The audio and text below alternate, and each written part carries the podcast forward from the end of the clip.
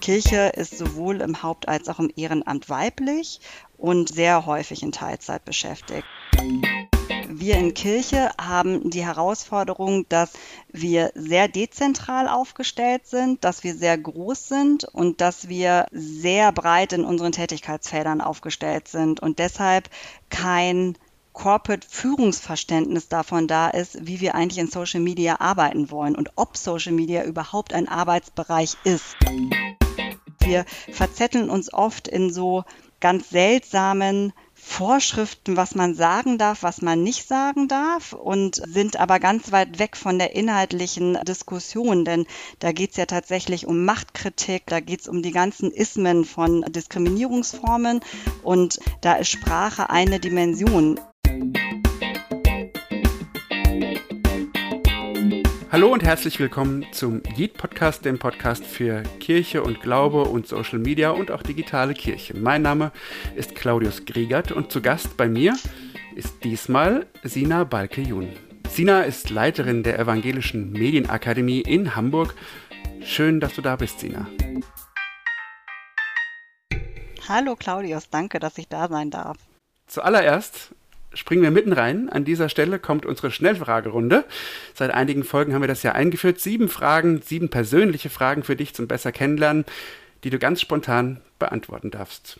Frage Nummer eins. Achtung, es geht los. Welches war dein Traumberuf, als du im Kindergartenalter warst?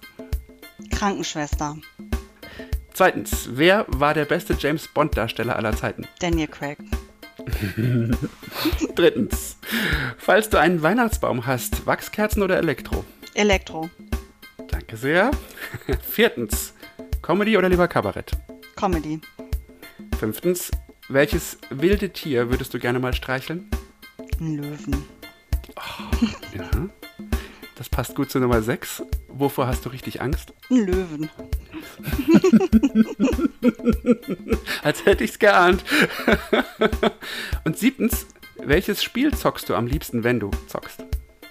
Mario Kart. Oh, cool, ich auch. Ja. Ich gebe es zu und ich bin so schlecht darin. ich bin auch schlecht darin, aber es macht einfach Spaß und die Grafik ist so gut geworden. Das stimmt. Sina, vielen Dank. Das war's schon mit der Schnellfragerunde und jetzt kommt die nächste Frage von mir. Ich lasse dir keine Ruhe.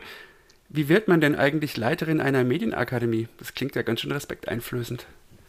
Also so habe ich das noch gar nicht gesehen, respekteinflößend. Also ich aus meiner Berufsbiografie ähm, war es für mich ein logischer Schritt, aber das sieht man von außen ja meistens nicht. Mich hat die Aufgabenstellung ähm, total angesprochen und fasziniert für die Mitarbeitenden ähm, in der Kirche, aber auch darüber hinaus ein Bildungsprogramm äh, gestalten zu können, um Geschichten zu erzählen. Denn das ist ja das Ziel ähm, in der Evangelischen Medienakademie, dass wir mit den Kursen, die wir anbieten, tatsächlich Kompetenzen vermitteln, um Geschichten 2023 und darüber hinaus so zu erzählen, dass sie bei der definierten Zielgruppe ankommen und dass sie so so bei der definierten Zielgruppe ankommen, dass sie auch auf Resonanz stoßen. Denn wir wissen ja alle, die Aufmerksamkeitsspanne, die sinkt ähm, beim Medienkonsum. Es wird schnell weggeklickt. Ähm, dementsprechend braucht es viele verschiedene Kompetenzen, um tatsächlich Kommunikation zu planen und durchführen zu können. Und das hat für mich so ein Hinzu ausgelöst ähm, und es hat so eine sinnstiftende mhm. Ausstrahlung für mich gehabt, dass Leiterin der Evangelischen Medienakademie in der Nordkirche einfach ein guter und ähm, ein Hinzuschritt gewesen ist. Darf ich ein bisschen nachfragen, mhm. wenn du sagst, es hat sich aus deinem Werdegang auch quasi ergeben. Was hast du denn zuvor gemacht oder wie war denn dein Weg dahin? Ähm, der ist tatsächlich aus dem Geschichtenerzählen gekommen. Also ich war 15 Jahre mhm. lang in Unternehmenskommunikationseinheiten oder Marketing ähm, tätig und habe für Unternehmen oder Non-Profit-Organisationen genau dieses Geschichtenerzählen organisiert oder mhm. am Anfang natürlich auch noch selber gemacht, ganz stark. Und es war für mich dann auch tatsächlich ein Wunsch, diese Rolle äh, neu zu definieren, aber das Feld nicht zu verlassen, weil da schlägt halt mein Herz. Ja, genau. Ja. Außerdem bin ich ein Weiterbildungsjunkie ähm, und habe ja auch die digitale Transformation ähm, mitbekommen, sozusagen als ähm, Mitarbeitende oder als Fachkraft, auch als Führungskraft, wie sich ähm, das Geschichtenerzählen für Unternehmen oder für Organisationen auch verändert hat. Denn als mhm. ich angefangen habe in meinem ersten Job, war die ähm, Internetabteilung, so hieß die, eine Person stark und wir im Marketing waren acht Personen, aber wir haben immer Print gemacht. Und dieser Wandel, der ist ja mit einer hohen Veränderung an das Anforderungsprofil der KommunikatorInnen mit sich gekommen. Dementsprechend ähm, habe ich immer Weiterbildungen besucht und habe mich immer interessiert darüber, wie wir eigentlich Geschichten so aufbereiten können, dass sie auch tatsächlich gelesen oder ähm, ja, geguckt werden und gehört werden, so wie jetzt. Mhm. Also ein Weiterbildungsjunkie, das klingt wirklich nach genau dem richtigen Platz für dich, finde mhm. ich. Schön, wie du das beschrieben hast. Die Evangelische Medienakademie, die du also jetzt leitest, gehört zum Kommunikationswerk der Nordkirche, also der Landeskirche im Norden. Was ist denn das, ein Kommunikationswerk? Das Kommunikationswerk ist tatsächlich die Kommunikationseinheit auf landeskirchlicher Ebene ähm, von unserer nördlichsten Landeskirche, also der Landeskirche zwischen den Meeren, der Nord- und der Ostsee. Und wir sind ähm, als kirchliche Kommunikationseinheit in drei operative Arenen strukturiert. Ähm, das mhm. entspricht zu unserer Arbeitslogik. Es gibt eine interne Kommunikation, es gibt eine Mitgliederkommunikation mhm. und es gibt eine Presse- und Medienarbeit. Und darunter oder dazwischen, je nachdem, wie man es sehen möchte, ähm, liegen dann halt drei Querschnittsthemen. Digitale Kommunikation, das zieht sich durch alles Operative ja. durch. Verwaltung brauchen wir alle, ähm, damit tatsächlich die Prozesse auch ähm, entsprechend ablaufen können. Und wir als Bildungseinheit sind da auch als Querschnitt mit organisiert. Gleichzeitig haben wir natürlich ganz eigene Abläufe und unsere eigenen Prozesse, weil wir Bildungseinheiten als Produkt haben und ähm, dementsprechend zwar angebunden sind in das Kommunikationswerk, auch mhm. Teil davon sind. Wir nehmen auch an den ganzen Teamsitzungen mit teil. Man kann sich das so vorstellen, wir sind so ein kleines Beiboot, so denke ich das immer. Ne? Wir sitzen zwar alle im gleichen Boot, okay. aber die Medienakademie hat eine eigene Logik, ähm, auch eigene Abläufe. Also so ein bisschen eher was Satellitenhaftes sozusagen. Genau, so kann man es auch mhm. sehen. Und was natürlich ja. toll ist als Bildungseinheit, es mitbekommen zu können, wie Kommunikation in der Praxis funktioniert. Ne? Die Herausforderungen, mhm. die wir haben, also die wir ja alle haben, egal ob jetzt in Kirche oder in Unternehmen oder anderen Großorganisationen. Wir sind oft noch in äh, tatsächlich Säulen organisiert. Wir denken aber ja. schon in Themen und wie gehen dann eigentlich Schnittstellen. Und da kommt ja ganz vieles zusammen und das kriegen wir halt sozusagen direkt von den ganzen KollegInnen immer mit und können dann auch überlegen, wie wir das in gute Bildungsformate übersetzen. Mhm, das heißt, es ist quasi schon eine Bedarfsermittlung, die er dann auf diese Art und Weise auch immer gleich mitmacht. Quasi ja. Also ich würde jetzt sagen, die Kollegen sind dann, ähm, sind dann immer tatsächlich gutes Beispiel für uns zu sehen. Aber ja. gleichzeitig wissen wir ja auch, ne, wenn, wenn man liest in den Fachzeitungen, wo die Herausforderungen sind. Ja, klar. Ja. Da werde ich dich später auch noch mal genauer mhm. zu befragen. Jetzt würde ich dich gerne erstmal allgemein fragen, wie würdest du die, die Kernaufgaben der Evangelischen Medienakademie beschreiben? Was sind das für Aufgaben? Also ähm, unsere Kernaufgabe ist tatsächlich, dass wir Bildungsangebote für Kommunikationskompetenz schaffen. Ich ähm, versuche das immer, ich habe so ein Schaubild, äh, das habe ich für mhm. interne Zwecke und das, glaube ich, äh, würde sich jetzt auch hier ganz gut anbieten. Am besten kann man sich das als Haus vorstellen. Also unter dem Dach der Medienakademie gibt es vier Säulen oder Räume, je nachdem, wie man das sich jetzt besser vorstellen kann. Der eine Raum ähm, ist tatsächlich das offene Kursprogramm ähm, mhm. und da ist die Adressierung, das ist ein Fachprogramm für Kommunikationsfachkräfte, die in der Kirche arbeiten, aber auch außerhalb der Kirche arbeiten. Die zweite Säule ist ein zweijähriger berufsbegleitender Zertifikatskurs, der sich an ähm, Mitarbeitende in kirchlichen und diakonischen Einrichtungen ausrichtet, die tatsächlich Kommunikationskompetenz aufbauen wollen, die jetzt auf Rollen sind, die dazu mehr benötigen. Und dann mhm. haben wir nochmal in der weiteren Säule neue interne Bildungsprogramme, die richten sich wirklich an ausgewählte Mitarbeitende innerhalb der Nordkirche. Und mhm. wenn dann noch Zeit bleibt, und das ist leider viel weniger, als ähm, ich mir wünschen würde, ähm, haben wir tatsächlich noch eine Säule, in der wir Bildungskooperationen mit ähm, anderen AkteurInnen in der Nordkirche zusammen haben.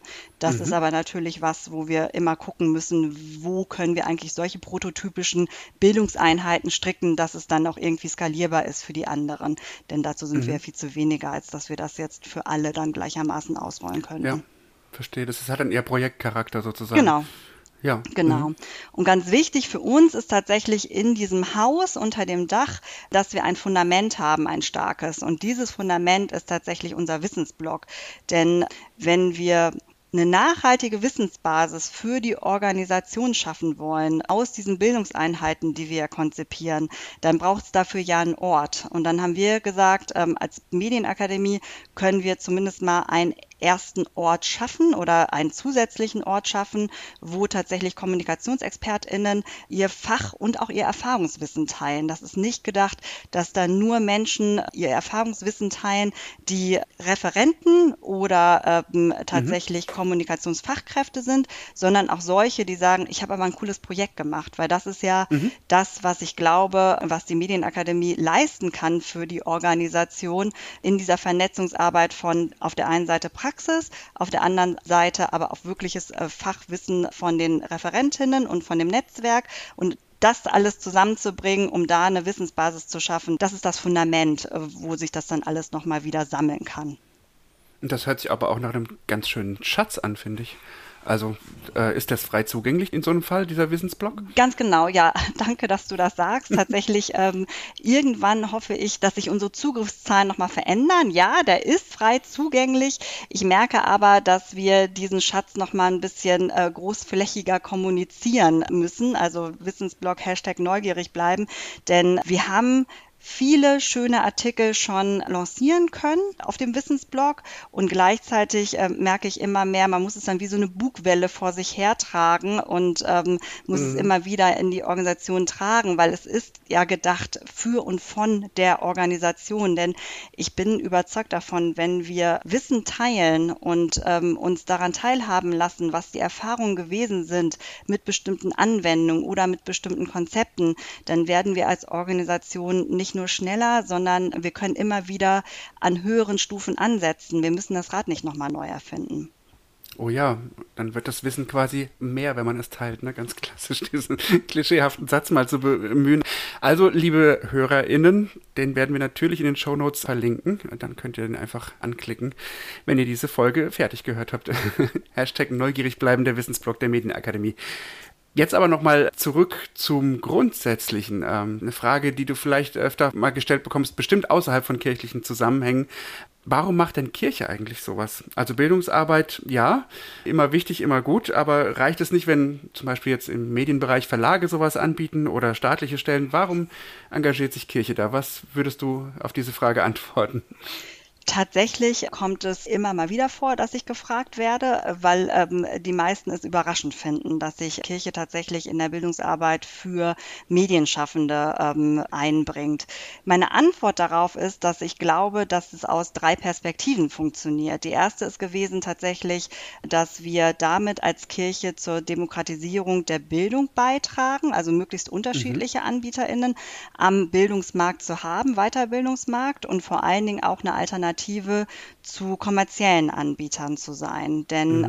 was unser Anspruch ist oder unser inhaltlicher Anspruch ist ja tatsächlich, dass wir mit unserem Bildungsangebot, mit dem offenen Kursprogramm nicht nur die Kompetenzen in den Tools zu schulen, sondern auch das drumherum mit anzubieten. Das heißt, ethische Fragestellungen dazu zu stellen, wie wir es jetzt machen zum Thema mhm. Äh, künstliche Intelligenz. Ich glaube, weil erst mit dem Wissen um bestimmte Fragestellungen herum kann man ja auch fundierte Entscheidungen treffen. Also wie beispielsweise das Wissen, ähm, ein Foto ist eine Information, ähm, ein äh, KI-generiertes Bild ist eine Fiktion. Woran kann ich das jetzt eigentlich unterscheiden? Und wenn ich jetzt mit Journeys und Co. nutze, was bedeutet das eigentlich? Ne? Ich muss dann wissen, ja, ich möchte das Tool ausprobieren, aber gleichzeitig muss ich im Hinterkopf behalten, dieses Tool wurde gefüttert mit geklautem Bildmaterial. Wenn ich das aber nicht weiß, kann ich auch an dem Diskurs nicht teilnehmen und kann auch gleichzeitig gleichzeitig gar keine fundierte Entscheidung darüber treffen. Damit will ich jetzt nicht sagen, dass die Evangelische Medienakademie alles weiß, sondern wir möchten diesen Raum dazu anbieten und das immer ein bisschen offener halten als nur ich nenne das jetzt mal so als Vermarktungs- oder als ein ähm, Technik-Hype, den man für sich nutzbar macht, mitlaufen zu lassen. Weil genau. man die ethische Basis, von der aus man operiert, quasi immer mitdenkt und auch mit einbringt, sozusagen. Richtig, mhm. ganz mhm. genau. Mhm. Und dann gibt es für mich noch zwei weitere Punkte. Ähm, das ist meine These dazu. Äh, das habe ich so schriftlich nicht gefunden. Ich glaube aber, dass die Kirche davon profitiert, einen Raum zu haben, einen gemeinsamen Lernraum, der auf einer fachlichen Basis funktioniert. Weil hier lernen ah. wir ja tatsächlich gemeinsam mit ähm, Mitarbeitenden aus der Kirche, mit Mitarbeitenden von anderen Organisationen, sei es Wirtschaftsunternehmen, sei es Ministerien, sei es Non-Profit-Organisationen, weil wir haben tatsächlich Teilnehmende von ganz unterschiedlichen Organisationen und auch Selbstständige. Und da ist ein offener Lernraum, den wir, ähm, glaube ich, als Kirche da schaffen und gleichzeitig als Kirche da auch nochmal in einer anderen Form erlebbar sind. Ne? Wir sind da in einem anderen Bereich, bieten wir ja. da Anknüpfungsstellen an uns. Mhm, mh. Kann ich gut nachvollziehen. Dann sind wir fast schon organisch bei der nächsten Frage gelandet, weil du auch schon gerade gesagt hast, ein Raum, in dem kirchliche MitarbeiterInnen sich auf fachlicher Ebene austauschen können, aber eben auch mit anderen. Welches sind denn eigentlich die Zielgruppen eurer Arbeit? Du hast ja auch verschiedene Säulen genannt. Ich stelle mir vor, dass es dann auch unterschiedliche Zielgruppen sind. Also wen wollt ihr alles äh, erreichen mit der Arbeit der Medienakademie? Ganz genau. Also die Säulen tatsächlich sind auch in der Logik aufgebaut, je nachdem, welche Zielgruppen es sind. Tatsächlich, ich gehe mal von sozusagen von der vierten zurück zur ersten, weil die erste ist die größte. Also von der vierten Säule Bildungskooperation, das sind dann immer die AkteurInnen, die wiederum unsere Kooperationspartnerinnen adressieren wollen. Das sind dann ähm, Kirchengemeinden, für die wir ja ein Fachprogramm anbieten, aber kein gesondertes Programm. Dementsprechend ergibt sich das aus der Kooperation heraus.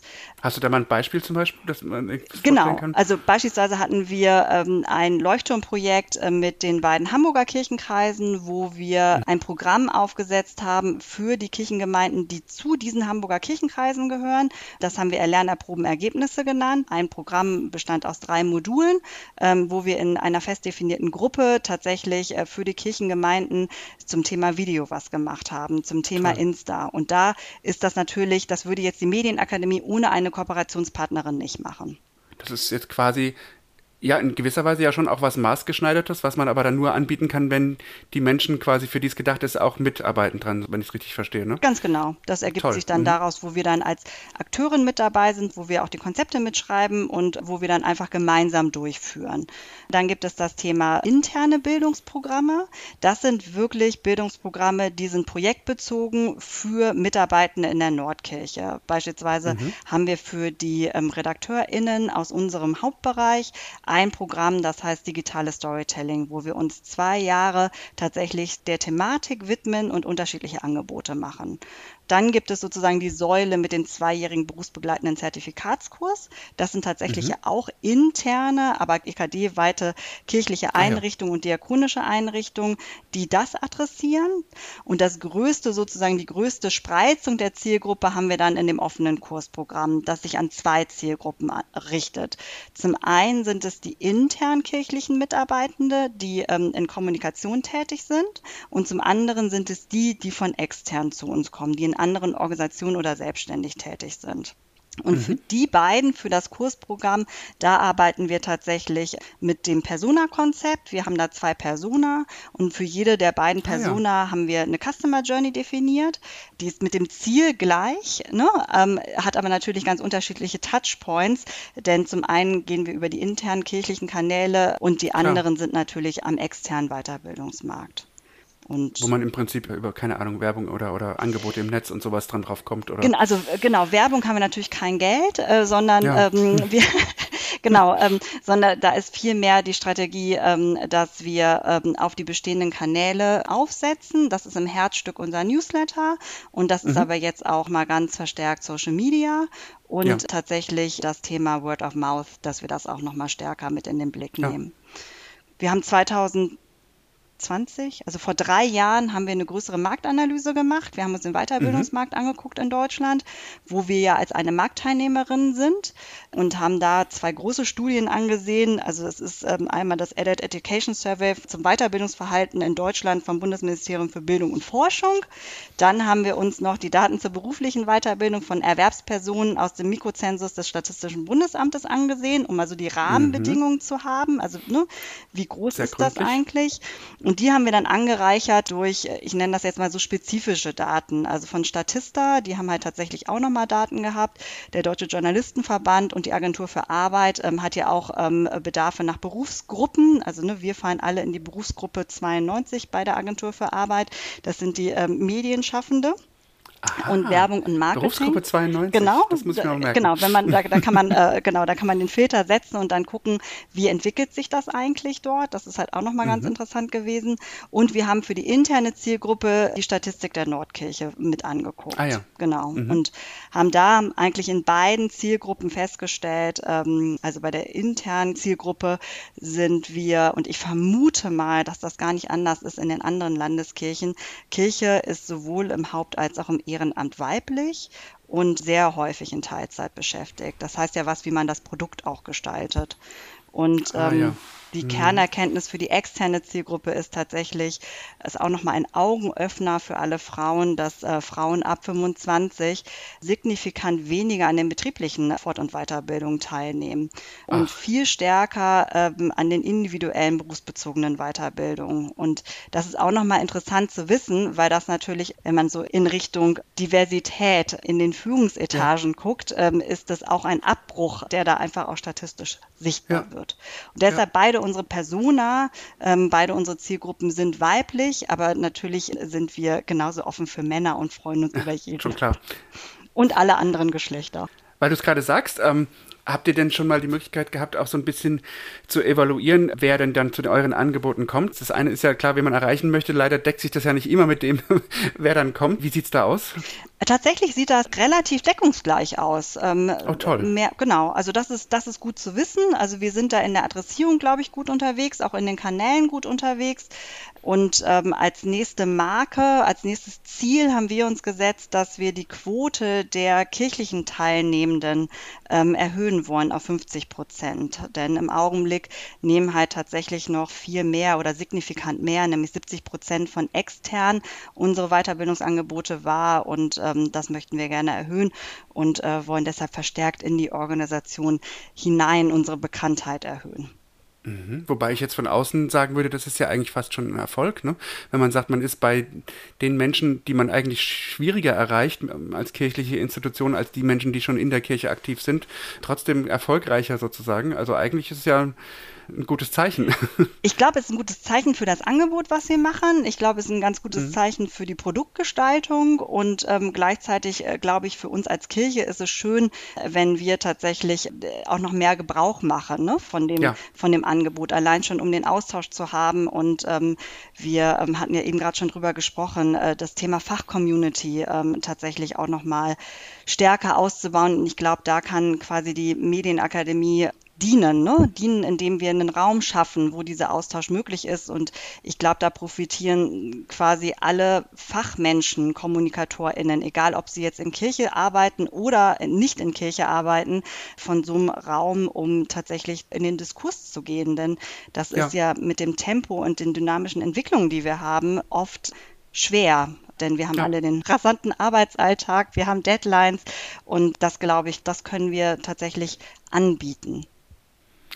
Ja, um dann auch vielleicht mal diesen gefühlten Vorsprung, den alle anderen vor den Kirchen haben, was gerade so digitalen Wandel betrifft, ein bisschen aufzuholen. Ne? Das so, ja, so gefühlt habe ich ja den Eindruck, dass die Kirche vier Jahre hinterher ist, so hinter den anderen. Ja. Genau, um das auch für uns zum einen zu sagen, hey, es wird überall mit Wasser gekocht, ne? Und wir sind da anschlussfähig, weil ich glaube halt, umso mehr Technik ins Spiel kommt, umso mehr kommt die Frage auf, wie gehen wir denn damit um, wenn ich weiß, dass eigentlich die meisten KI-generierten Bilder mit geklauten Fotos äh, auf der Basis in Anführungsstrichen mhm. schlau gemacht wurden. Damit das rauskommt, ne, was, was ich dann prompte, dann äh, glaube ich, sind wir da an der gleichen Stelle wie auch andere Organisationen. Damit meine ich jetzt nicht die großen DAX 30, ne, sondern äh, Organisationen wie du und ich an der Stelle. Und ja. da fragen wir uns alle, also wir stellen uns alle die gleichen Fragen. Ne? Ähm, was nutze ich? Wie nutze ich es? Wie sicher ist das eigentlich? Und wie kann ich sicherstellen, dass ich irgendwie eine eine Auswirkung zumindest abschätzen kann. Wir haben gerade noch mal einen Vortrag gehört zum Thema Ethik in der künstlichen Intelligenz. Mhm. Und ich fand den Vortrag tatsächlich insofern ganz spannend, denn ähm, der kam zum Ergebnis, dass, also wir können auch als Kommunikatoren ziemlich viel tun. Da wird es demnächst einen Wissensblogartikel geben. Ich fand mhm. aber das Ergebnis deshalb interessant, weil der Vortragende gesagt hat, seine These war, die Kirche braucht keine KI, weil wir ja in unserem Kernelement das Menschliche haben, ne? also der, der Austausch, die, die menschliche Beziehung, die Nähe. So, wenn ich aber das nehme und sage, Stimmt, er hat recht. Aber gleichzeitig weiß ich, dass der technische Fortschritt durch die KI maßgeblich beeinflusst wird, ich möglicherweise Zielgruppen gar nicht mehr erreichen kann, um davon zu berichten, dass ich ja die KI nicht nutze, weil ja mein mhm. Kerngeschäft das menschliche ist, dann stellt sich ja immer wieder die Frage, wo ist jetzt die Balance? Und ich glaube, diesen Raum, den müssen wir uns aufmachen und über das müssen wir reden, damit wir auch gemeinsam uns auf den Weg machen können. Und ich glaube, da sind wir als Kirche gut mit dabei, diesen Raum zumindest zu geben. Ja, vielleicht ist es ja sogar so, dass wir als Kirche quasi qua Tradition die Lizenz dazu haben, über sowas nachzudenken. Was andere vielleicht sich erstmal nicht leisten. Und Kirchen haben das schon immer getan und äh, tun das auch jetzt momentan noch maßgeblich in der Gesellschaft. Ne? Ganz ist, genau.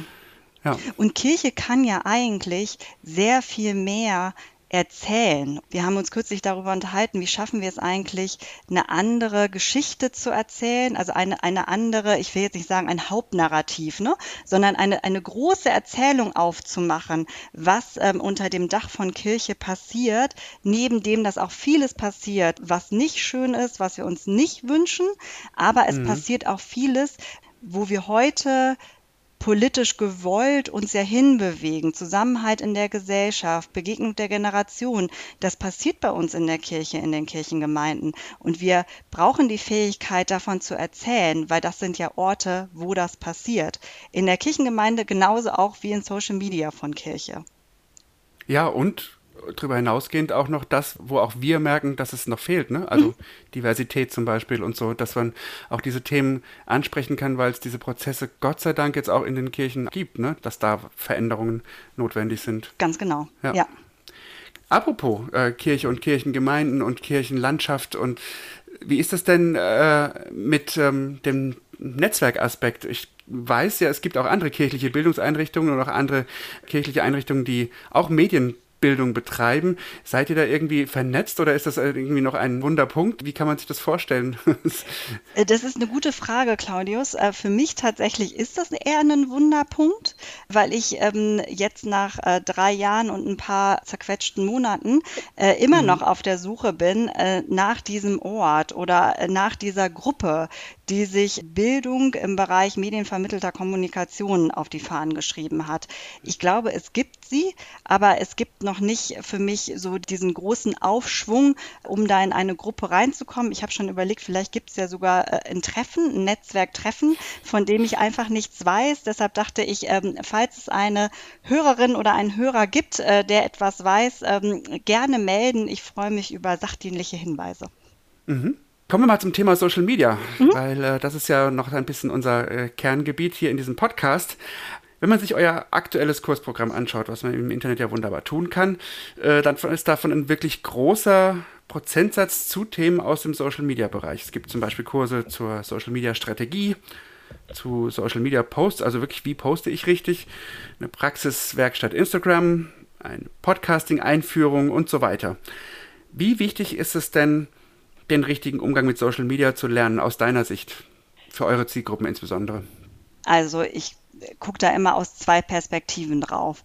Die eine ist tatsächlich, dass ich denke, 2023 müssen wir alle ähm, die Genese von Social Media kennen, damit wir aktiv mit ihr umgehen können.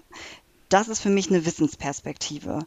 Und mhm. dann gibt es für mich die Können-Perspektive, die ist für mich eine andere, weil da würde es für mich darum gehen, tatsächlich die operative Arbeit, wie ähm, auf Insta ähm, zu posten ist, wie die Planung geht. Mit dieser zweiten Perspektive ergänzt sich sozusagen die erste.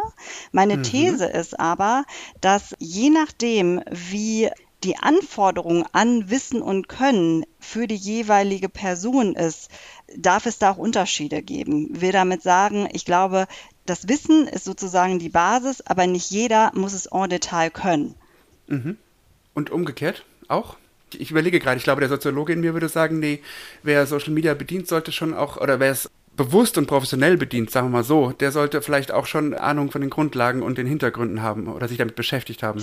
Genau, absolut. Also ich bin ja keine Soziologin, ähm, aber würde ich jetzt mal so unterschreiben. Ich glaube, da wird uns die Zeit äh, noch vor einige Herausforderungen und Fragen stellen, denn ähm, wenn man jetzt äh, Schulkinder ab der fünften Klasse äh, sich anguckt, da ist äh, natürlich viel intuitives Können da.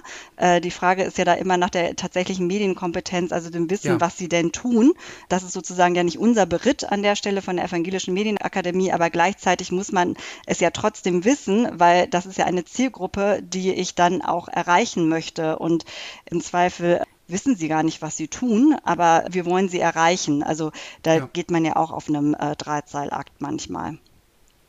Und wie würdest du das gewichten im Vergleich jetzt zu anderen Bereichen, in denen ihr auch Kurse anbietet, also zum Beispiel zum Storytelling allgemein oder zu anderen medialen Bereichen, also jetzt speziell Social Media. Wie wichtig ist das vom Angebot her? Welche Bedeutung hat das? Äh, ist die gewachsen in der letzten Zeit? Also wir haben so ganz klassische Kompetenzen für Kommunikation wie Stimm- und Sprechtraining, Präsentationstraining, ja. Trainings vor der Kamera. Social Media ist aber unser größter Bereich, einfach weil das mhm. ist ja wie im Kommunikationswerk auch aufgestellt. Digitale Kommunikation ist ein Querschnittsthema äh, über alle drei Kommunikationsarenen hinweg. Dementsprechend die Bedeutung nimmt natürlich zu.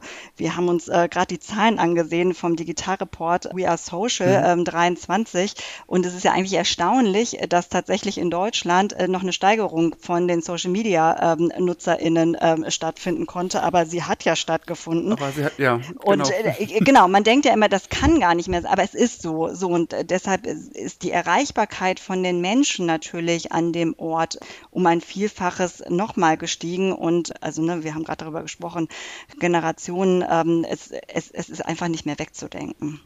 Und Jetzt die Gretchenfrage. Wie siehst du das dann bezogen auf den kirchlichen Bereich? Also unsere Erfahrung war tatsächlich, ähm, als wir mit JIT angefangen haben und das so ein bisschen an die Öffentlichkeit gestellt haben mit den ersten Pressemitteilungen und so weiter und so fort, dass viele Medien, traditionelle Medien, äh, extrem darauf angesprungen sind, war es jemand aus der Kirche, ein Pfarrerin, äh, eine kirchliche Mitarbeiterin, die auf Social Media unterwegs ist und die das bedienen kann. Das waren immer so, so Novelty-Themen. Also tatsächlich gab es ein relativ großes Medienecho, weil keine Ahnung, äh, hessischen Rundfunk, der Pfarrer in die Nachmittagssendung geholt wurde, der das Handy bedienen kann und auf Instagram sich fotografiert. Wo gibt's denn sowas? Ne? Das war so der bunte Hund. also siehst du mhm. da vielleicht auch einen noch größeren Bedarf, den, den ich jetzt aus dem Bauch raus mal sagen würde, als in der Restöffentlichkeit bei der kirchlichen Zielgruppe oder und vor allem auch eine größere ähm, Wichtigkeit, weil da was aufzuholen ist? Oder hat sich das inzwischen schon ein bisschen nivelliert?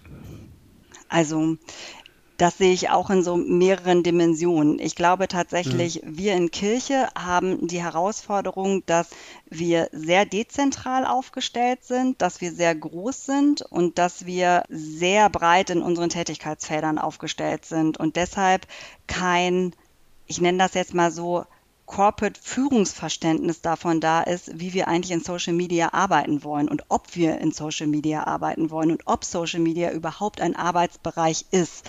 Dadurch, oh ja. dass das nicht da ist oder dass das ja sozusagen keine Rahmung hat oder ganz oft in individuellen Abkommen oder äh, man hat es einfach mal gemacht und jetzt ist es Fakt geworden, ist sozusagen dieses Commitment mehr oder weniger nicht ausgesprochen oder nicht durchgängig ja. ausgesprochen. Deshalb glaube ich, es ist sehr viel mehr Analyse. Kompetenz und Wissen da, als das, was sozusagen die Organisation denken könnte. Und ich kann die Überraschung deshalb auch gut verstehen, dass die breite Öffentlichkeit sich darüber gewundert hat, dass diese Kompetenz da ist, weil das Kirchenimage natürlich ein ganz anderes ist. Also man ja. denkt da ja im weitesten Sinne noch oft an, an Menschen, die ähm, tatsächlich eher unnahbar auf der Kanzel stehen und äh, ja. gar nicht in so engem Kontakt sind. Deshalb ist auch das Netzwerk natürlich ein ganz wundervolles Netzwerk, um da ganz unterschiedliche Menschen zu zeigen, die von ihren Themen und ihrem Glauben berichten. Und ich glaube, das könnte, wenn die Organisation sich nochmal stärker auf die Kommunikationsform einigen würde, auch nochmal ganz anderen Wirkungskreis erzielen. Mhm. Wenn du jetzt oder wenn ihr als Team ReferentInnen auswählt oder Kurse aufsetzt für diesen Bereich Social Media, wo siehst denn du da den größten Bedarf, wenn ihr sowas anbietet? Das kann ich ähm, statistisch auch nicht dir sagen. Ich kann dir aber sagen, dass alle unterschiedlichen Ebenen, die du ja auch adressiert hast, also von der Praxiswerkstatt Instagram bis hin zur Social Media Strategie, wir haben jetzt äh, neu mit drin Audience Engagement. Wir nehmen halt wahr, mhm. wo Themenfelder sind und äh, versuchen dann tatsächlich, also entweder innerhalb unseres Netzwerks von TrainerInnen jemanden zu finden, der darauf passt, oder tatsächlich neu zu suchen dann ein Format zu entwickeln, von dem wir denken, dass sowohl das, sage ich mal, logistische Format als auch das Lernziel gut zu erreichen ist. Also jetzt mhm. beispielsweise, ich kann jetzt schon mal einen kleinen Spoiler nennen, für 2024 haben wir tatsächlich ein Intensivtraining für LinkedIn-EinsteigerInnen, weil wir merken, dass das Netzwerk ah. einfach nochmal ähm, eine andere Bedeutung gewinnt, auch in unserem Umfeld, also auch in unserem kirchlichen Umfeld, aber auch sonst, wo es tatsächlich darum geht, in einem sechsmoduligen Kurs, das ist eine digitale Einheit, jeweils synchron mit der Trainerin, mit asynchronen Selbstlerneinheiten, dass dann tatsächlich, äh, dass man am Ende seine Strategie hat, dass man seinen Account eingerichtet hat und dass man loslegen kann. Jetzt würde ich am liebsten noch so ein bisschen Mäuschen spielen oder hinter die Kulissen gucken, wenn du das äh, so äh, überhaupt sagen kannst. Ich denke, das ist ja auch was, was über Jahre wächst, aber ich rede von so einem Stamm von DozentInnen. Mhm. Wie, wie kommt man denn an solche Menschen, wo man irgendwann zu der Überzeugung kommt, dass die gut für diese Zielgruppen funktionieren und dieses Wissen rüberbringen können. Also die muss man ja im Prinzip kennenlernen, man muss sie aber in Anführungszeichen ausprobiert haben, also auch mal erlebt haben und sie müssen auch so ein bisschen auf diese, insbesondere jetzt in diesem offenen Kursprogramm, auf diese gemischte Klientel passen, beziehungsweise auch bei den internen Weiterbildungen mit diesem besonderen Arbeitgeber Kirche auch noch klarkommen. Also wie kommst du an solche Leute oder ihr? Also, wir haben ja eben gerade schon mal von einem Schatz gesprochen und tatsächlich gab es schon echt großen Schatz an TrainerInnen. Den haben die Vorgängerinnen aufgebaut und ähm, der ist ganz wundervoll. Und da kommen aber auch neue dazu. Wir haben sozusagen eine gute Mischung auch von Generationen, von Hintergründen. Ähm, wir gucken vor allen Dingen darauf, ob die Person äh, tatsächlich ähm, praktische Erfahrung hat, dass trotzdem fundierter theoretischer Hintergrund zu dem jeweiligen Thema da ist. Ähm, didaktische Kenntnisse natürlich bei der Ausgestaltung von Seminaren, weil das wissen wir auch aus der Schule unserer Kinder, äh, der beste Experte muss nicht zwangsläufig der beste Lehrer sein. Und wir gucken, das ist aber natürlich auch Intuition an der Stelle, dass wir uns mit Menschen in unserem Trainerinnenpool umgeben, die tatsächlich unser christliches Menschenbild teilen. Da haben wir ah. keinen Fragebogen dazu ähm, und das sehen wir auch unabhängig von der Glaubens- und Kirchenzugehörigkeit. Mhm. Ähm, aber das ist natürlich ein ganz wesentlicher Aspekt, dass da jeder Teilnehmer, jede Teilnehmerin in den Kursen gesehen wird ähm, mit den Themen, die sie mitbringt und dass darauf auch eingegangen wird. Und das ist auch eine Dimension, die wir tatsächlich in, in unseren Evaluationsbögen abfragen. Ah, okay. Und dadurch äh, kriegt ihr dann auch noch einen genaueren Einblick da rein. Also man kann schon sagen, ich will es jetzt mal irgendwie ein bisschen unbeholfen formulieren, dass die TrainerInnen und DozentInnen so eine Art ethischen Background auf jeden Fall haben, wenn sie bei euch sind, oder? Äh, das ist, äh, das würde ich jetzt mich nicht trauen zu sagen. Du bist ja Soziologe, ja. also würde ich mich jetzt nie trauen, sozusagen, wir haben das abgefragt mit einem Fragebogen und der ist valide. Ich glaube mhm. aber, also das ist äh, meine These dazu und bisher ist die jetzt auch, seitdem ich hier arbeite, niemals in Frage gestellt worden, dass die Menschen, die mit uns hier zusammenarbeiten, sowohl im offenen Kursprogramm als auch dann in den anderen Programmen, dass die alle eine fundiert kritische Meinung zur Kirche haben oder eine positive Meinung zur Kirche haben, dass sie dazu mhm. sprachfähig sind ähm, und dass sie sich ja bewusst für ein ähm, Engagement bei uns entschieden haben. Weil das muss man ja auch sagen, im offenen Kursprogramm mhm. haben wir keine hohen Tagessätze, die wir zahlen können. Also ne, wir sind da nicht der Mercedes-Benz unter den Akademien. Dementsprechend äh, ja. glaube ich, die, die sich für uns entscheiden, entscheiden sich da auch sehr bewusst dazu, weil wir sind keine Cash-Cow, bin ich mir ganz sicher, in den Portfolios unserer TrainerInnen. Mhm, also umso mehr verstehe ich jetzt nochmal, dass du auch da von einem Schatz sprichst. Das mhm. äh, kann ich gut nachvollziehen. Apropos ethischer Background oder vielleicht auch ethischer Anspruch. Äh, aktuell bietet ihr unter anderem auch einen Kurs zu diskriminierungssensibler Kommunikation an. Wie wichtig ist denn aus deiner Sicht sowas wie Diskriminierungssensibilität auch und gerade in Medien und insbesondere in sozialen Medien? Das ist ja auch immer wieder unser Thema. Also ich kann mal verkürzt sagen, äh, die, die sehe ich als sehr wichtig an. Mhm. Ähm, und tatsächlich das Kursformat haben wir schon seit 2021. Das war eins der ersten Formate, die mir wichtig waren, zusätzlich zu entwickeln, weil tatsächlich ähm, das Thema für mich als Basiskompetenz für uns KommunikatorInnen eigentlich da sein müsste. Mhm. Und ähm, deshalb bin ich auf die neuen deutschen MedienmacherInnen zugegangen. Wir haben äh, das Format erarbeitet. Wir ähm, haben das damals einmal im Jahr durchgeführt. Die Nachfrage war so gut, dass wir es dieses Jahr zweimal durchführen und ähm, oh, tatsächlich okay. auch mit mit gutem Erfolg.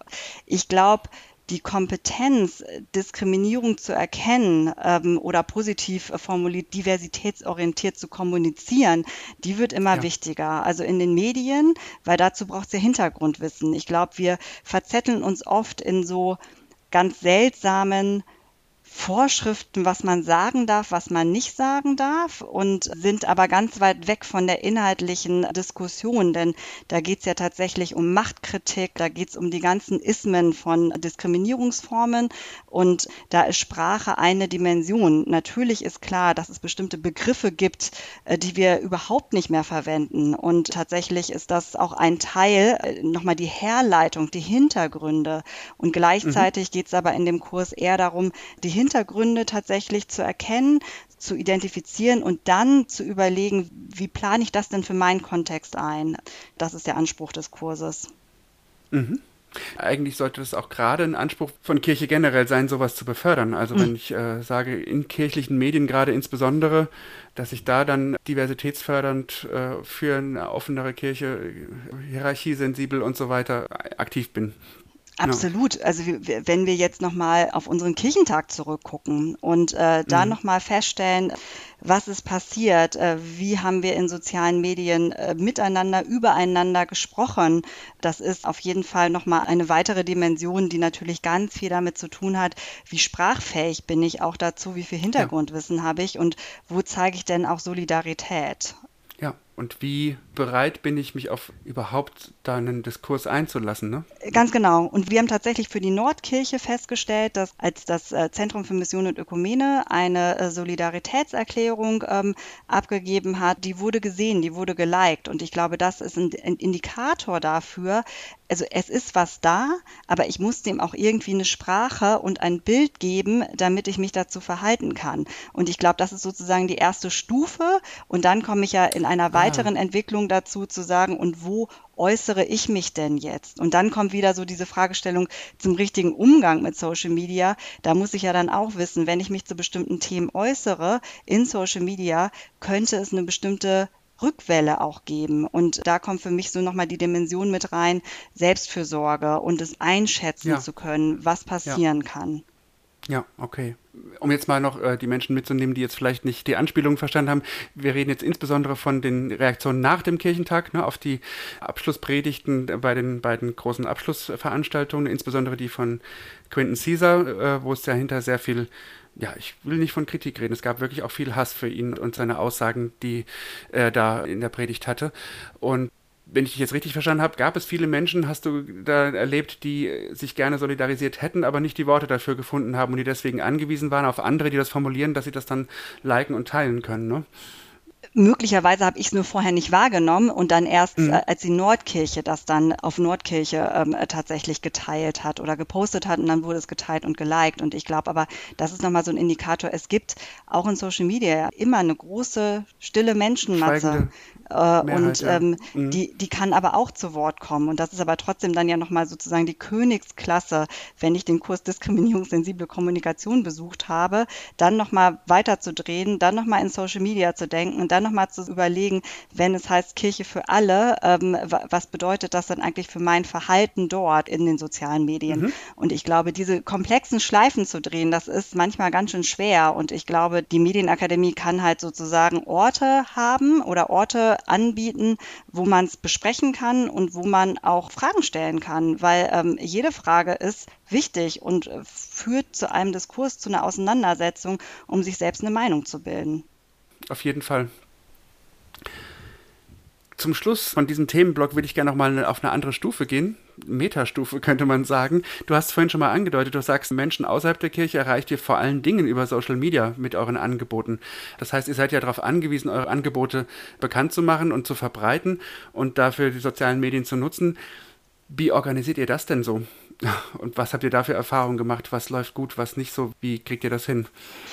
Also unser, sozusagen, wenn du es in Kreisen dir vorstellst, tatsächlich mhm. unser Herz der Newsletter, der Medienakademie Newsletter. Das ist eine direkte Kommunikation, darum organisiert sich sehr viel von unserer Kommunikation. Nichtsdestotrotz binden wir da natürlich auch, wir verknüpfen das mit Instagram. Warum haben wir uns für Instagram entschieden? Ich habe ja gerade schon unsere Zielgruppe genannt. Äh, die Zielgruppe matcht absolut mit dem Kanal. Dementsprechend haben wir da unseren Account aufgebaut. Und mit dem vor Augen wachsen wir langsam, aber stetig. Reichweite ist nicht das erste Ziel, ist aber höchsten Maße natürlich erwünscht, äh, sondern vielmehr, dass wir tatsächlich unsere Community aufbauen von KommunikatorInnen. Und da haben wir mhm. jetzt drei feststehende Formate. Das sind ähm, natürlich die Hinweise auf unser Kursprogramm. Das sind der Hashtag neugierig bleiben mit dem Wissensblog, die Beiträge. Und wir haben unseren Lernfragenfreitag, weil wir möchten das natürlich natürlich noch mal ein bisschen weiter drehen. Die Fragestellung, wie wir lernen, ist ja auch in so vielen Dimensionen relevant für unseren Erfolg und ist ja auch zutiefst menschlich. Also ne, nicht nur, ob man weiß, über welchen Kanal man am besten lernt und äh, zu welcher Tageszeit man am besten lernt, sondern auch noch mal die ganze Fragestellung um Fehlerkultur, um Mut. Ähm, wie bringe ich mich denn ein? Wo traue ich mich denn auch? Also all diese Fragen machen wir da auf, um einfach noch mal so einen kurzen Reflexionsmoment zu geben. Mhm. Und äh, habt ihr dafür ein eigenes kleines Team oder eine Person, die sich hauptsächlich darum kümmert oder wie kriegt ihr das hin? Ja, tatsächlich, Ressourcen ist ein super Stichwort. Also wir brainstormen gemeinsam im Team und da ist es auch ganz wundervoll, dass wir Teil vom Kommunikationswerk sind, weil tatsächlich eine Kollegin aus dem Kommunikationswerk hat auch unseren Instagram-Account übernommen und das ist natürlich mega, dass wir von dieser Synergie profitieren dürfen als kleine Bildungseinheit. Und speaking of Ressourcen, tatsächlich hätten wir auch noch LinkedIn in unserer Pipeline, aber äh, das muss man halt auch immer wieder sagen, gerade wenn man mit Blick auf die strukturellen äh, Ressourcen guckt. Also Social Media macht sich ja nicht nebenbei. Das ist ja auch ganz oh oft die Fragestellung, können Sie das nicht auch noch mitmachen? Ne? Die Kirchengemeinde XY hat jetzt auch einen Insta. Ja, dazu muss man produzieren, man muss planen, das produziert sich nicht von selbst. Es soll dann bitte auch wenn es geht, du hast eben gerade diesen Begriff genannt, nicht ganz so verstaubt aussehen, weil wir uns im Netz ja auch präsentieren wollen, wie wir hier vor Ort sind. Äh, dementsprechend steckt so viel Arbeit dahinter. Deshalb haben wir jetzt gesagt, LinkedIn mit den uns zur verfügenden äh, Ressourcen können wir nicht stemmen. Deshalb fokussieren wir uns jetzt erstmal auf Instagram. Ja, klingt nach weiser Entscheidung, Analyse und dann gucken, was möglich ist. Ne? Ja. Besser die äh, Kräfte und Ressourcen und Energien konzentrieren und eine Sache richtig gut machen oder wenige richtig gut machen, als zu viele dann schlecht zu machen. Ja, wenn es super Speaking läuft. Of. Mhm, genau. Sachen richtig gut und richtig schlecht und Ressourcen. Ich habe noch so für die Zielgerade eine Frage nach Träumen, die ich gerne mal stelle. Ganz platt, wenn du jetzt in die nahe oder fernere Zukunft der Medienakademie blickst, welche Träume oder Vorstellungen oder Ziele auch schweben dir denn da so vor? Wo wollt ihr hin? Wo würdest du gerne hin? Also für die Medienakademie steht so der große Traum unter der Überschrift Kurse und Diskurse. Wir bieten Kurse an und aus diesen Kursen kommen Menschen heraus, die was gelernt haben. Da wünschen wir uns, dass diese Menschen natürlich noch mal viel stärker sich in einer Fachcommunity zusammenschließen können.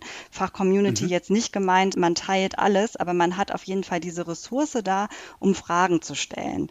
Also ein Thema sozusagen, was einen verbindet, nämlich das, was man gemeinsam bearbeitet oder gelernt hat und sich darüber dann weiterhin im Austausch zu befinden und vielleicht auch aktiv sein zu können, aber vor allen Dingen im Kontakt zu bleiben und vielleicht sogar weiter wachsen zu können gemeinsam. Habe ich so richtig verstanden? Genau, tatsächlich passiert das so. Aus einzelnen Kursen passiert das heraus, ohne dass wir das initiieren. Das ist dann kursbezogen. Wir als Medienakademie wünschen uns das natürlich nochmal auf so einer Metaebene zum Thema Kommunikation. Und ähm, Kurse ist das eine und Diskurse ist das andere. Und da wollen wir nochmal verstärkt hin. Also diesen Raum, was ich gerade meinte, den Raum für Diskurse nochmal ganz anders zu öffnen, diesen Raum zu schaffen, um ihn tatsächlich dann mit den jeweiligen Fachcommunities zu füllen und zusammen auf Themen zu gucken. Und da haben wir tatsächlich ein neues Format gestaltet, das mhm. heißt Zukunft, Trends und Diskurse, was genau äh, die Überschrift trägt, die wir uns da auch wünschen. Wir haben mit einem äh, Format äh, zum Thema KI und Bildwelt gestartet, ähm, einfach weil da auch im Augenblick die meisten und die größten Nachfragen kommen. Wir haben es auch aus mhm. unserem Newsletter, aus der Befragung ablesen können. Das ist tatsächlich ein Thema, das bewegt uns alle in der Kommunikation, sowohl in den ethischen Fragestellungen, aber auch in denen, was du meintest, ne, verpasse ich jetzt eigentlich einen Zug, wenn ich jetzt ja. nicht aktiv wäre. Und um da nochmal stärker einzusteigen, wollen wir tatsächlich diesen Diskurs eröffnen und und ähm, das geht natürlich nicht nur um KI, das ist ein Aspekt, ähm, aber Diskurse, wir haben ja eben gerade schon darüber gesprochen, äh, tatsächlich diskriminierungssensible Kommunikation, rassismuskritische Kommunikation wäre aus meiner Perspektive auch nochmal ein Diskursthema, ähm, was man besprechen kann, genauso wie die Fragestellung natürlich, und da kommt wieder KI ins Spiel, was bedeutet das eigentlich für einen redaktionellen Ablauf? Wo wird es nutzbar? Wo soll es nutzbar sein? Mhm. Wo nutzen es jetzt schon Menschen, die davon berichten können? Ich finde das unwahrscheinlich schön, den Diskurs als Erweiterung des Kurses zu sehen oder die Diskurse. das gefällt mir wirklich gut. Sina, bevor wir zum Ende kommen, habe ich die üblichen zwei Fragen. Die StammhörerInnen kennen das schon, die wir allen Menschen stellen, die zu Gast im Podcast sind ähm, und die sie auf ihre je eigene Art und Weise beantworten dürfen. Es sind die immer zwei gleichen Fragen. Und die erste lautet, wenn du eine Bühne hättest, ein Publikum und ein Thema, dir also das alles aussuchen dürftest, ganz frei und jetzt auch wirklich du als Person. Es kann mit unserem Thema hier zu tun haben, kann auch was ganz anderes sein. Worüber würdest du gerne einmal zu wem, an welchem Ort sprechen? Das Gute ist ja tatsächlich, weil das ja zu euren Klassikern gehört, konnte ich darüber im Vorfeld nachdenken und bin aber recht schnell bei dem Publikum gelandet, was ich jetzt sage. Und zwar würde ich mir das Publikum wünschen, alle KommunikatorInnen im Raum der EKD, aus den Landeskirchen, aus den Kirchenkreisen, den Kirchengemeinden, Diensten und Werken, den evangelischen Stiftungen, Schulen und Hochschulen und alle, die ich jetzt vergessen habe. Und das Thema, über was ich gerne sprechen möchte, ähm, wäre das Praxiswissen für eine diversitätsorientierte Unternehmenskommunikation oder für uns gesprochen Öffentlichkeitsarbeit. Hintergrund ist, dass ich fest der Überzeugung bin, dass wir als KommunikatorInnen in dem Thema einen recht großen Hebel haben. Denn jede Form von Kommunikation, die von uns rausgesendet wird, ist ja eigentlich nur eine Manifestation von einem sehr langen Entscheidungsprozess.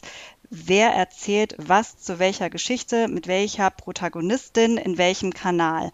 Wenn ich Sensibilität zum Thema Diversität und Diskriminierung habe, weil das ist ja nun mal ein Geschwisterpaar, was zusammengehört. Das sind ja nicht die bunten Bilder, über die ich reden möchte, sondern tatsächlich das Hintergrundwissen dazu. Dann können wir als Kirche, glaube ich, was verändern. In dem Sinne, dass ich glaube, dass schneller auffällt, wo vielleicht eine Schräglage ist. Man kann es ansprechen. Es fällt vielleicht schneller auf, dass wir eine homogene Zielgruppe im Blick haben, die wir mit sehr homogenen Bildern adressieren, mit Stereotypen arbeiten, wie wir über Menschen sprechen. Ich glaube, welche Menschen überhaupt mit integriert sind in den Entscheidungsprozess und darüber kann Entwicklung angestoßen werden. Und ich glaube, als Kommunikatorin hat man immer die große Organisation im Blick, weil man ja immer mit der Arbeit damit konfrontiert ist, das Komplexe in ein Kommunikationsstück zu fassen. Und das mhm. wäre eine Bühne, ähm, wo ich mein Lampenfieber überwinden würde, um darüber zu sprechen. Toll. Das äh, kann ich gut nachvollziehen. Die zweite Standardfrage. Der Begriff digitale Kirche wird von vielen Menschen verwendet, von vielen auch ganz unterschiedlich gefüllt. Es gibt auch den Hashtag digitale Kirche. Ganz allgemein, was bedeutet das für dich? Ich habe es gefüllt, als ich in der Kirchengemeinde war, tatsächlich, um zu zeigen, das ist der digitale Ort, um Gemeinschaft zu leben. Ich glaube, das war immer mein Bild davon.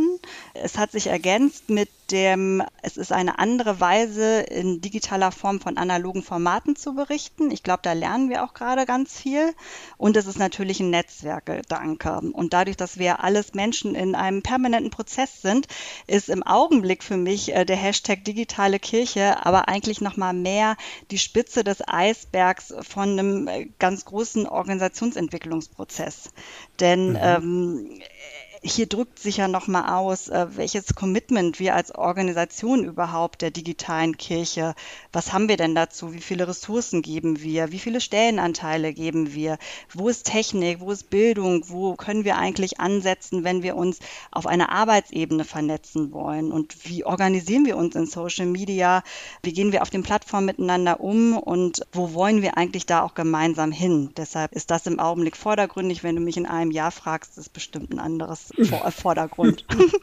Super, ich danke dir, liebe Sina. Das äh, war die Podcast-Folge für heute. Toll, dass du da warst und vielen Dank für deine Zeit und deine tollen, spannenden Gedanken. Das war auch für euch, liebe HörerInnen, die Folge. Den Link zur Medienakademie und zu weiteren Infos äh, findet ihr natürlich in den Shownotes zu dieser Episode. Wenn ihr Fragen oder Feedback habt zu dieser Folge oder zu irgendeiner anderen, werdet ihr das am besten los unter info.yeet.de per Mail per DM auf unserem Insta-Kanal at yeet-netzwerk oder über unsere Website einfach yeet.de. Da kann man übrigens auch unseren sehr empfehlenswerten Newsletter abonnieren. Und abonnieren solltet ihr natürlich auch diesen Podcast, den ganzen Yeet Podcast, falls ihr das nicht schon längst getan habt. Dann kommt er nämlich jeden zweiten Dienstag automatisch auf euer Endgerät. Auf jeden Fall auch euch vielen Dank fürs Zuhören und dabei sein und noch viel Spaß jetzt mit dem Folgehalb.